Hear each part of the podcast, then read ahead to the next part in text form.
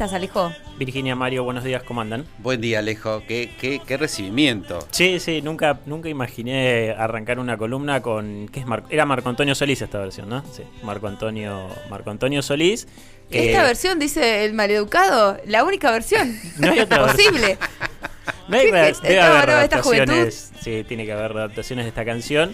Pero, pero sí, arrancamos eh, con esta canción, sobre todo por el, el estribillo de, o la parte, digamos, de Era tan diferente cuando estabas tú, porque fue una bandera enorme que estaba desplegada con esa frase ayer en el Estadio Único de La Plata, con la firma, obviamente, de, de la Cámpora, ¿no? En lo que fue eh, el acto de Cristina Fernández de Kirchner ante un estadio que se contó aproximadamente arriba de 60.000 personas. Es una locura, no sé si, si, ustedes o quienes están escuchando pudieron ver las imágenes, pero la verdad que convocar esa cantidad de gente mm, eh, al Estadio Único de La Plata, bueno, era, era evidente que pudiera llegar a pasar, teniendo en cuenta el contexto, teniendo en cuenta que es la, si no me equivoco, es la segunda aparición pública en este sentido de Cristina, de la vicepresidenta, digamos, posterior al, al intento de asesinato, que fue, recordemos, el primero de septiembre, eh, y además una convocatoria que venía obviamente muy, muy manijeada en los medios, con, con también una, una imagen, una foto que yo insisto debe ser Cristina, la vicepresidenta, debe ser de las pocas personas que tiene en su, en su haber eh, un archivo fotográfico tan épico. Eh, creo que fue en Argentinos Juniors o, o no, no recuerdo bien dónde, pero es una imagen de ella de espaldas, el escenario y el resto de la gente, y la verdad que es una imagen muy épica. Hay fotos parecidas de Alfonsín cuando se subía arriba del cajoncito de Coca-Cola, ¿no? Sí, sí, sí, tal cual. Eh, pero bueno, lo que fue ayer la vuelta de, como decíamos, de la vicepresidenta a un acto que obviamente también se venía especulando mucho con, bueno, de qué iba a hablar eh, la vicepresidenta, se iba, si iba a ser otra, perdón, otra oportunidad más para eh, marcarle la línea. eh, lo Al Alberto. Claro, al. Alberto. Hemos dicho otras veces, Cristina evidentemente y sin lugar a dudas termina siendo la reserva moral, por lo menos del frente de todos. Y también, bueno, del, del- del kirchnerismo, ¿no? Pues ya lo podemos poner en estos términos, el, el albertismo que no nació, que no, que no funcionó del todo, pero evidentemente hay un sector que, que, es, que responde mucho más a Alberto que a la vicepresidenta. El, peronismo que, bueno, es muchísimo más amplio y trasciende incluso las fronteras del, frente de todos. Eh, pero por lo menos del kirchnerismo, sí, claramente la vicepresidenta es la reserva moral de, de ese sector y de alguna manera también de- de- del gobierno del frente de todos tratando de marcar la línea. Bueno, ayer no lo hizo tanto porque no le dedicó como muchos esperaban, muchos y muchas esperaban, eh, algunos, no sé si misiles, ¿no? Pero ir marcándole algunas cosas al gobierno, bueno, no lo hizo, sí, lo, sí habló de manera estructural, un, un balance, eh, se refirió más al gobierno anterior, ¿no? A, a la gestión del, del macrismo. El y- rival está allá, no acá, quiso dar a entender, ¿no? bueno, y ahí me das pie con algo que, que justamente iba a comentar, que, eh, que me, me parece que también eh, el acto de ayer de la vicepresidenta empieza a abrir un, tiempo, eh, no, no solo un tiempo electoral, una carrera electoral que igual ella bueno, no hizo ningún anuncio en este sentido, más allá de que, eh, bueno, se cantó mucho lo de Cristina Presidenta, se ven las imágenes muy claras, por ejemplo, de Máximo Kirchner y, y Mayra Mendoza ahí en, en lo que sería la, la barra brava de la cámpora cantando por ella presidenta. Bueno, dijo que todavía... eh, Todo no- armoniosamente y en su justa medida. Eso. ¿No? Como diciendo, despacito. Pero no está diciendo que no. No, no está diciendo que no, no está diciendo que sí tampoco. Creo que si hay algo que maneja, entre otras cosas que maneja muy bien la, la vicepresidenta, perdón, eh, son los tiempos de la política. Tiene realmente muy claro cuáles son los tiempos de la política. Pero lo que quería, a lo, a lo que apuntaba, lo que iba a decir, lo que me parece central, es que la presidenta con esto, con, con el acto de ayer, inauguró un periodo, o sea, volvió a abrir la puerta de la polarización, ¿no? Eh, 2019 y 2021, sobre todo 2019, con la decisión que fue su decisión, ¿no? De nominar para el premio mayor al, al presidente, digamos, Alberto Fernández para, para presidente, eligió una opción moderada. Digo, ahí eh, lo que ella entendió es que era el tiempo de la moderación, que sin esa moderación encarnada, bueno, en, quien hoy es el presidente, no iba a ser posible, porque ella no era el momento para que ella sea presidenta, eh, candidata a presidenta obviamente, ni tampoco para alguien muy vinculado a ella, o sea, ahí en ese momento decidió no optar por la polarización, eh, creo que de alguna manera lo, lo, que hemos charlado también en las elecciones eh, de medio término fue por ese lado, fueron, fue más por el, el, tipo de la moderación discursiva, de las opciones. Bueno, ahora claramente no, porque si ayer le dedicó tanto a lo que fue la gestión del macrismo eh, y hacer estas comparaciones de bueno, y que también está en la bandera, ¿no? Era todo un poco mejor cuando vos estabas. Bueno, hay un, hay un, hay una senda que se está empezando a marcar con la polarización y claramente entiendo que esa va a ser la clave para, para como digo, para esta nueva carrera electoral, sea quien sea. Pero sea ella o sea otra persona de su propio riñón, creo que la apuesta va a ser nuevamente a la polarización, sobre todo teniendo en cuenta también un contexto de otros actores políticos que, que polarizan, ¿no? Y que el gobierno... Fue, sí, perdón, pero fue una disputa directa lo de mencionar el tema de la seguridad. Eh, ¿Fue una disputa contra Patricia Burrich o fue un llamado de atención para los propios en este marco que nos estás explicando? Creo que fue un, fue un poco de las dos cosas, pero fue sobre todo entender que hay, hay, un, hay un tema que es, que es clave, que es bueno, literalmente muy caliente que tiene que ver con la seguridad eh, y con, con, la gestión de la seguridad de la ciudadanía, de las fuerzas de seguridad.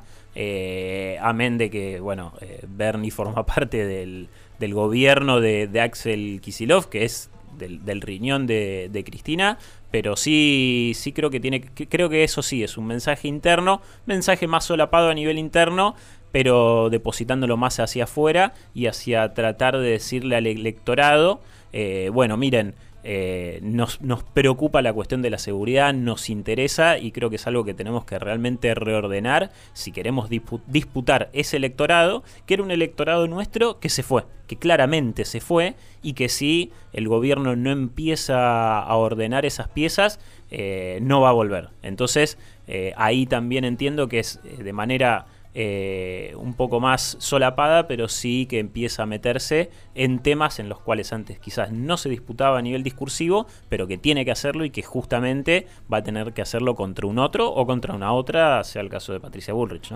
La tribuna que quedó eh, como esperando eh, piedras para el lado, para internas, piedras internas, quedó ahí desorientada. Sí, sí, sí, porque evidentemente no era el momento y me parece que no, no correspondía. Digo, yo esto lo, digo totalmente desde afuera, pero creo que, que, que fue el mismo análisis que hizo la vicepresidenta, es decir, bueno, la verdad que seguir dinamitando desde adentro este gobierno, un gobierno que le queda todavía, además porque también estaban estas especulaciones de, eh, claro. digo, a mí me han preguntado, ¿va a terminar el gobierno? Claro, digamos, ahora que, que, dijeron que Alberto había tenido un problema médico, este que parecido a lo que tuvo Néstor, sí que podría llegar a ser una renuncia previa. Sí, sí, sí, que, que incluso a mí me divierte porque las preguntas se hacen en un tono de preocupación, pero es una manera de ocultar una fantasía húmeda muy fuerte, ¿no? Exacto. Digamos, de que un gobierno no termine, uh -huh. eh, de, de, que se vaya alguien del peronismo, digamos. Es como la fantasía de mucha gente,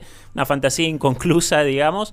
Eh, y, y, en ese sentido creo que la vicepresidenta dijo, no, la verdad que por lo menos ahora y con el tiempo que falte y cómo está la situación, y además también pegarle a alguien que eh, más allá de que no haya sido grave, tuvo un altercado de salud en una gira internacional, creo que hubiese sido de, de, muy mal gusto, no solo a nivel político. Así que creo que la vicepresidenta eso se lo guardó y probablemente se lo guarde, no sé si hasta, las próximas, hasta la próxima intervención pública que tenga en este sentido, pero por lo menos por un tiempo decidió correr los misiles para el otro lado y, e insisto, empezar a, polarizar, empezar a mostrar que hay una propuesta que tiene que volver a ser muy parecida a lo que fue la gestión eh, anterior del kirchnerismo de todos esos 12 años eh, y haciendo también un análisis de cómo este gobierno del cual ella forma parte eh, llegó a un país que no era el que en la anterior administración ellos habían dejado.